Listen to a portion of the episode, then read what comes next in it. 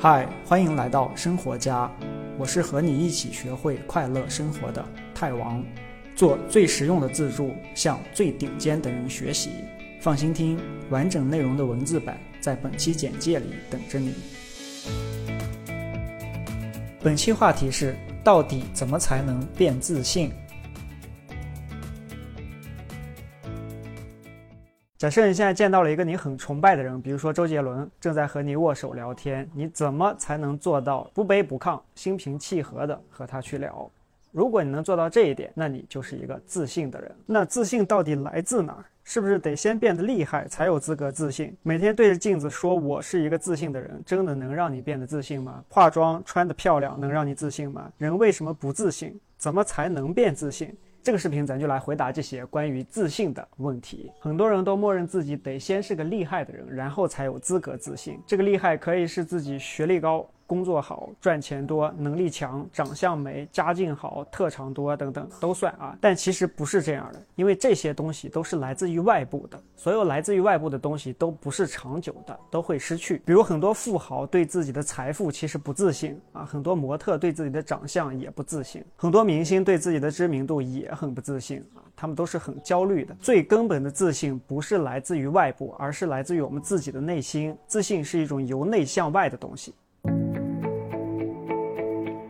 先说说我们为什么不自信啊？核心就是三个字：价值感。不自信的人都缺乏价值感。我们每个人刚生下来的时候，其实都是很自信的啊，不管面对的是谁，想哭就哭，想笑就笑。自信其实是我们的默认出厂设置啊，是在我们之后的这个成长过程中逐渐的给失去了。所以，所有的变的自信，其实都是找回自信。那这个自信是怎么失去的呢？就是我们从小到大的这个成长环境，不管是家庭还是社会，其实都在隐形的要求我们提供价值。用这些价值去交换爱和关注，比如要学习好、听话啊，妈妈才爱你；比如学跳舞、钢琴这些课外的一些东西，也是为了考到多少级，然后这样的话在妈妈的朋友圈里有面子。比如学校要九八五二幺幺，学历要研究生、博士，这样的话大家看你的眼神都会亮一些。比如工作了以后，你是在什么单位，小私企、大国企还是公务员？比如你有没有钱，大家对你的态度都是不一样的。我们从小到大，从生到死，每一个环境都是要求我。们去提供一些价值，才能换取爱和关注。这种价值交换，在我们是一个成年人的时候是没有问题的，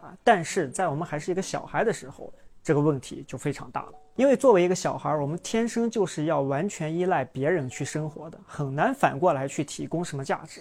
父母对小孩应该是无条件的爱，注意是无条件的爱。但是很多人其实并没有获得这个无条件的爱，而是有条件的。而刚好我们小时候呢，又是一个性格和世界观的形成时期，这就导致我们成年以后，觉得自己的自信也必须建立在一些外部的成就上。如果没有什么能拿得出手的亮点，就会自卑，就会觉得自己没有价值，自信不起来。结果要么就是很焦虑，要么就是很自卑，要么就直接累了，躺平了。那如果一个人没有任何能拿得出手的外部成就啊，家庭一般，学历一般，工作一般，长相一般，对象也一般，他就没有资格自信了吗？当然不是，这一般一般的这些其实是绝大部分人啊。那这部分人里就没有自信的人了吗？当然也不是。那这部分人里自信的那些，他们的自信是哪来的？或者咱再说小孩儿，小孩儿也都没有这些什么学历啊这些成就。但是有的小孩他就是很自信，随便和陌生人说话、表演什么一点都不害怕。那这部分小孩的自信又是哪来的呢？到这儿咱就问对问题了。其实小孩的自信来源就是大人的自信来源之一。好，接下来咱说说自信到底来自于哪儿？自信其实来自于五个不同的东西：价值感、公平、成长心态。能力和优势，其中前三个是内在的、客观的东西，所有人都一样；后两个是外在的，每个人是不一样的。虽然咱说啊，最根本的自信是内在的，但是呢，外在的它也可以提供一部分自信。先说价值感，每个人只要生下来到这个世界上就是有价值的。人最基本的价值感就一种，是大自然赋予的，就是每个人都有权利活着。而且有权利幸福的活着，这种价值不在于你后来做了多少工作啊，帮助了多少人，创造了多少 GDP。因为说到底，人生是没有意义的啊。几十年以后，这一刻，地球上的所有这七十多亿人都会不存在，到时候存在于地球上的是现在还完全没有出生的另外一拨人。所以你是不是什么大人物，做出了多少贡献，创造了什么历史，是不是比另一个人更有钱？这些其实说到底是没有什么绝对意义的。而任何一个人都有这个最基本的生存价值，而且都值得被爱。好，这就是价值感。第二个，咱再说公平，对公平的理解也能给你带来自信。这个公平指的就是所有人在本质上其实都是一样的。这儿咱说三点最重要的公平。第一个是生理公平，就是所有人的身体都是一样的啊，都是一样的吃喝拉撒、生老病死、口臭、脚臭、粑粑臭。那个比你漂亮的女的或者比你有钱的男的，他们也都一样。第二个是幸福公平，就是人活着的最终目的就是为了幸福嘛。那如果目的是幸福的话，不管一个人他长得有多漂亮，有多少钱，有什么地位，他都不一定比你更幸福。每个人都有自己的一堆烦恼，而且很多时候是拥有的越多，烦恼也越多。第三个是自信公平，就是所有人不管他表面看起来有多牛逼啊，其实他都有他不自信的时候。每个人都会有不自信的时候，你不是一个人。第三个很重要的一点是成长心态，就是 growth mindset。成长心态指的就是知道不管是谁。不管是干什么事情，不可能是一个人生下来就会的，都要经过大量的练习和失败之后才能成功。但同时，只要你不停的一直去做，最终你基本上肯定会成功。对应的自信也不是来自于说我这一次有没有把握把这个事情做成，而是知道说啊，我这一次可能就是这个事情做不成，但是只要我不停的一次一次去尝试，最终肯定能成功。这个不只是你，其他人如果坚持去做你做的这件事情，他也能成功。比如说，你有一个事业有成的朋友，你觉得和他比，你这辈子都不可能达到他那种程度。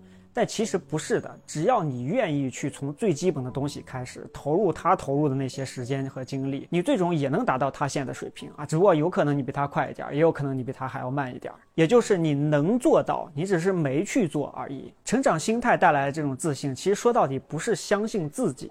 而是相信这个世界运行的一种客观规律，就像现在我往下边扔一瓶可乐，我知道它肯定会掉到地上，不是因为我相信我自己，而是因为我相信重力这个客观规律。或者比如说买指数基金，而不是买个股，是因为我就承认我不知道这个股票它今天或者明天是会涨还是会跌，但是我知道从长远来看，它基本上铁定是涨的。把所有失败都看成总结经验的机会。把所有遭遇都看成生活给你的礼物，这个就是成长心态。第四个能力就是通过练习建立你在某一方面、某一个领域的这个能力，从而带来这个方面的一个自信。比如说手机销售啊、化妆、写作、玩滑板、什么画画、什么啥都行。只要你在这方面比你周围的大部分人干的都好，你就会有一种自信。具体的做法呢是小步正反馈，把大目标分解为小目标，只要有一点点进步，达成了一个小目标，就给自己一个明确的正反馈。一一个奖励，这样的话，很快你的这个自信就会建立起来。第五个自信来源优势，就是发现你相比于周围人有优势的那些点。因为有些东西是很难通过练习去改变的啊，比如说人的长相，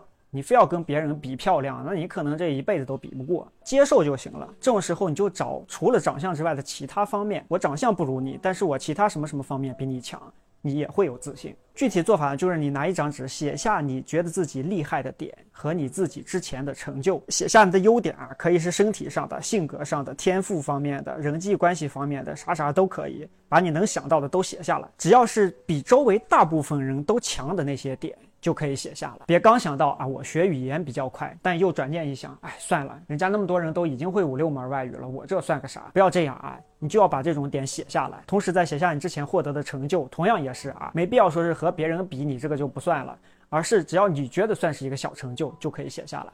然后不时的去看一看你自己这些优点和成就，做这个呢，其实就是故意让你去思考一下自己好的那一方面，因为你平时大部分的注意力都关注在自己不好的那些方面上，什么自卑、焦虑等等这些东西。这个练习就是让你去有意的关注一下自己好的那一方面，提醒自己你不是一无是处的。你有自己的闪光点，好，这就是这五个自信的来源。这五点你真正理解了之后，其实你就已经能看开很多东西了啊。那另外呢，咱再说两个非常重要的东西。第一个就是咱在那个自助的通用方法阿萨萨里边说过的，如果有可能的话，离开有毒的人和环境。比如说你身边一直有人天天不停的骂你一无是处，是个废物，这个时候你即使做了一些练习，也很难去变得自信。第二个就是冥想，冥想有助于你从自己的脑子里出来啊，活在当下，体会生活，同时看清生活的很多本质，看到生活其实比你之前想象的要美好很多，根本就不值得焦虑。